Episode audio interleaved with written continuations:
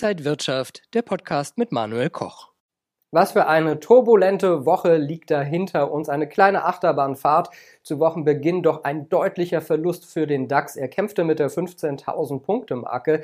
Dann gab es eine kleine Erholungsphase, bis Mittwochabend die US-Notenbank Fed ihre Leitzinsentscheidung bekannt gegeben hat. Notenbankchef Jerome Powell sprach davon, dass bald die Leitzinsen erhöht werden, wahrscheinlich also im März. Viele Fragen sind aber noch offen.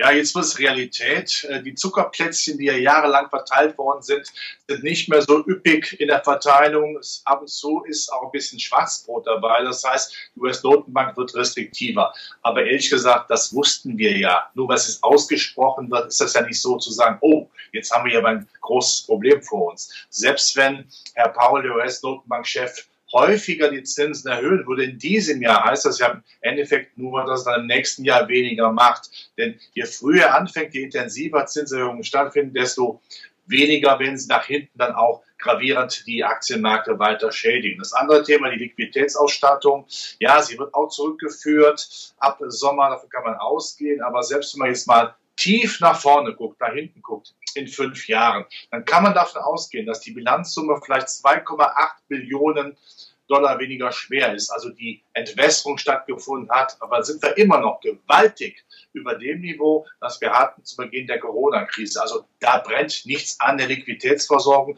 weil ja auch viele Liquidität gar nicht von den von den Unternehmen aufgenommen wird. Sie vergammelt ja quasi in der Notenbankbilanz. Also hier tut es wirklich nicht weh. Und Herr Bernanke nicht Herr Bernanke, Herr Paul heißt er ist der Notenbankchef. Er weiß natürlich auch, dass er der Wirtschaft nicht zu stark die Wirtschaft stark schädigen kann. Die Verschuldung ist hoch in Amerika. Das muss alles berücksichtigen. Also von daher, ich sehe das hier relativ ruhig.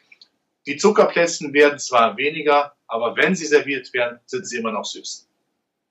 Wir schauen jetzt auf den DAX und auf Aktien. Werden die jetzt uninteressanter in diesem Jahr? Und wie geht es eigentlich der deutschen Wirtschaft? Das alles jetzt bei Inside Markets hier aus dem Berliner Studio. Ich bin Manuel Koch. Herzlich willkommen. Werden Aktien jetzt durch höhere Zinsen uninteressanter? Welche Assetklassen sollten Anleger auch im Auge haben?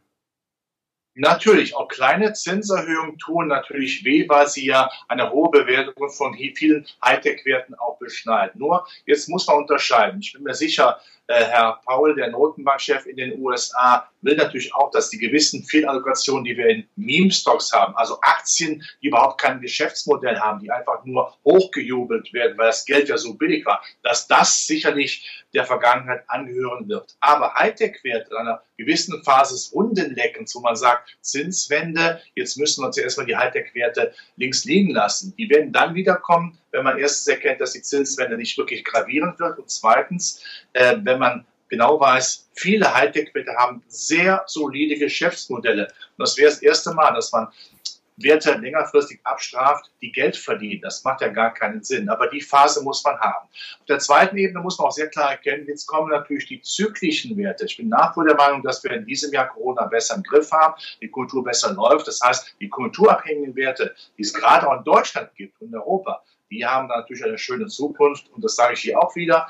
Viele Werte, die Corona-Verlierer gewesen sind, die kommen natürlich dann viel stärker nach vorne. Die Reisekonzerne, die Luftlinien, die Flughäfen, die haben dann Potenzial, auch die eine oder andere Bank, selbstverständlich auch. Und noch ein drittes vielleicht, viele Corona-Gewinner, auch Essenslieferanten oder Streamingdienste, die werden Probleme haben, weil die Menschen wieder rausgehen können. Also es gibt schon eine Branchenrotation, aber Hightech abzuschreiben, das wäre falsch.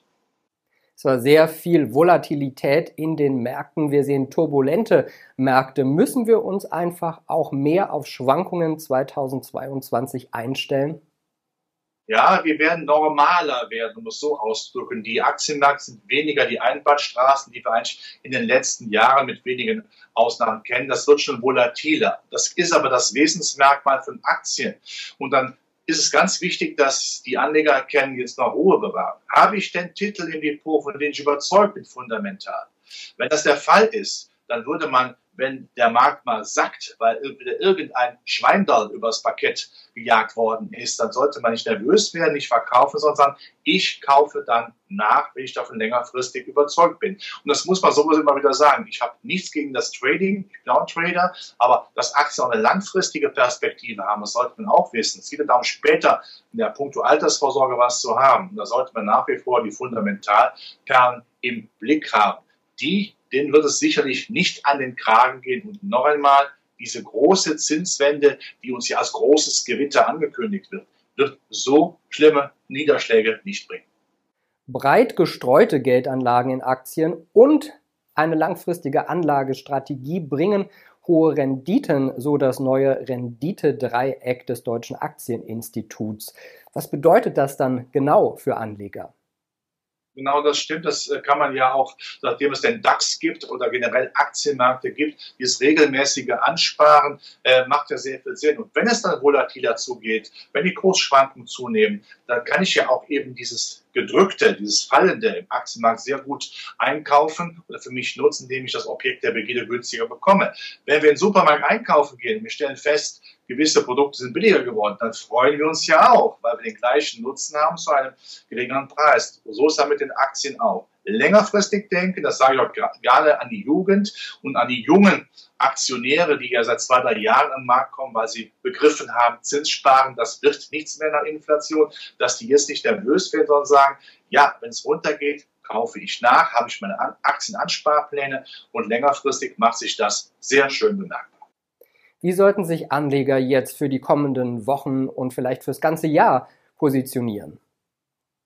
Erstens Ruhe bewahren, zweitens stark auf die Konjunkturzyklika achten. Die haben jetzt also die Value-Wert, Substanzaktien, die haben jetzt sicherlich in diesem Jahr einen besseren Lauf. Auch sicherlich äh, die ähm, Hightech-Werte nicht ganz vergessen, nachdem sie sich jetzt mal die nächsten Wochen mal beruhigt haben, einen Boden gefunden haben, äh, dann kann man die auch wieder äh, hinzukaufen. Vergessen wir bitte Europa, Deutschland überhaupt nicht, denn da sind die konjunkturabhängigen äh, Werte zu Hause. Die Schwellenländer sind immer noch mit ihrem Zentralgestirn China schwierig. Das kann sich ein bisschen bessern, aber äh, dieses Blackbox-Modell, diese Wundertüte da in China, was die Regierung mit den Unternehmen macht, das gefällt sicherlich den Anlegern nicht. Also bleiben wir bei den klassischen Märkten schwerpunktmäßig, Schwellenländer nur Depotbeimischung, also Europa, Deutschland und Amerika. Ich glaube, da kommen wir auch in diesem Jahr, das schwankungsanfälliger wird, Sie sagen es, ganz gut über den Winter, also bis zum Jahresende.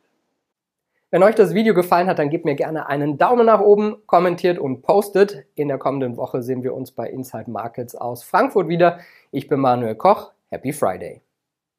Und wenn euch diese Sendung gefallen hat, dann abonniert gerne den Podcast von Inside Wirtschaft und gebt uns ein Like.